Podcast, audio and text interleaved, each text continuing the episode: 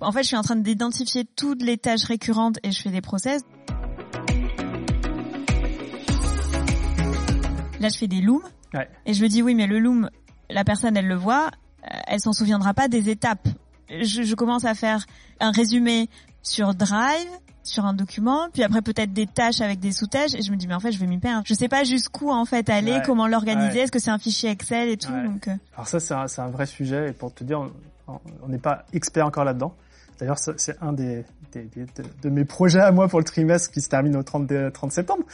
Donc, il faut au moins lancer le projet, mais euh, euh, je pense qu'il y a différentes étapes. C'est-à-dire que j'ai le sentiment que tu es câblé, euh, on est câblé assez simi- similairement dans le fait d'aller dans le détail des choses, euh, au fond des choses. Et euh, en termes de processus, on n'a pas besoin d'aller jusqu'à 100% du truc parfait à la virgule près ou S près parce que c'est au pluriel. On peut avoir l'approche 20%, 80%. Et euh, très honnêtement, nous là aujourd'hui on approche de 20% euh, qui apporte 80-90% des résultats.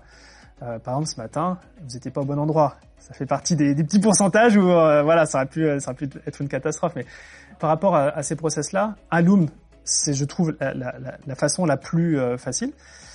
Maintenant, là où peut-être tu fais une erreur, c'est de te dire c'est à moi de décrire par exemple à l'écrit ce qu'il y a dans le loom. En fait, ça, c'est quelqu'un d'autre qui le fait.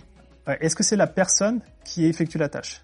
Ça va être la personne qui va Ouais. effectuer la tâche. Parce que ça, euh, ça peut être vraiment intéressant, c'est de se dire, voilà, je te fais un loom où je t'explique, je te laisse quand même de- une marge de liberté pour faire les choses, et après tu pourras juste retranscrire, on va refaire un loom pour euh, expliquer ce que tu fais avec les différentes étapes clés. Ces étapes clés, c'est vraiment des repères en fait, et de se dire, si quelqu'un devait euh, reprendre cette tâche-là, elle soit autonome à, à le faire. Peut-être que ça ne sera pas fait exactement pareil, mais elle sera autonome. Donc moi, je t'invite, le loom, c'est parfait.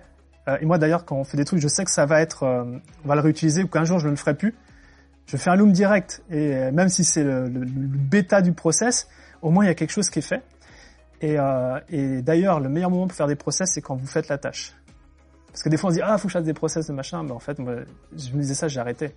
Je me dis la meilleure façon de faire des process, c'est quand on fait le truc et quand on fait le truc, mettre de la, conscience de- dessus et prendre un tout petit peu de temps en plus pour garder cette information là. Euh, maintenant, en termes de où est-ce qu'on stocke l'information, comment? Donc le loom, on, en fait un paquet dans l'équipe. Euh, Même moi, je fais des looms, par exemple, pour l'incubateur 56. Chaque semaine, je fais un récap de ce qui s'est passé. C'est un loom, un loom mind map. C'est ultra rapide. Euh, après, bah, le loom, tu le mets par exemple dans la description de ta tâche Asana. Voilà, juste là, ça vit dedans. Et si quelqu'un récupère la tâche, il a au moins le loom qui est dedans.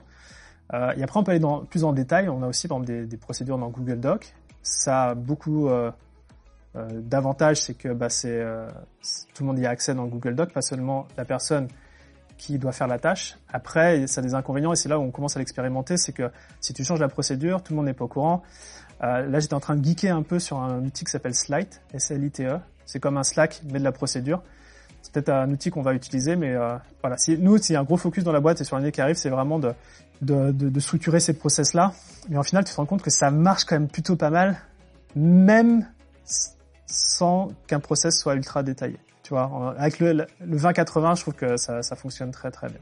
Bah, De toute façon, la croissance, ça, ça implique du chaos pour l'entreprise. De base, enfin, c'est livré avec. Maintenant, euh, je dis toujours, voilà, c'est croissance, structure, croissance, structure, croissance, structure. Puis en même temps, euh, la fréquence est tellement rapprochée que tu fais les deux en même temps. Mais ça, ça fait partie du quotidien hein, du truc et euh, un truc qui, euh, moi, me permet d'être en paix avec ça parce que je pense que je sais pas à quel niveau j'étais frustré ou, ou tu l'as toi, mais euh, moi, j'ai fait la paix avec ça en fait. J'ai utilisé euh, les cartes de Florine et j'ai médité. Et non, mais en même temps, c'est faire la paix de se dire que c'est ok en fait. La deuxième, si on fait les process, c'est aussi de se dire à un moment on crée de la valeur pour l'entreprise. Euh, je sais pas quelles sont les ambitions, ta vision de l'entreprise à 10, 25 ans ou même 3 ans. Euh, bah, tu te dis, ok, à un moment, si euh, moi je suis pas là à, à piloter tout, ok, j'ai une équipe, mais si l'équipe elle change, et ça arrive, c'est normal, il faut capitaliser aussi euh, sur bah, les process pour que, bien, à un moment, si quelqu'un part de l'entreprise ou change de poste dans l'entreprise parce qu'il a, voilà, il a des nouvelles responsabilités, il y a forcément quelqu'un qui va prendre sa place. Donc, euh, de base, structurer ce que l'on fait dans la boîte, c'est euh, c'est essentiel.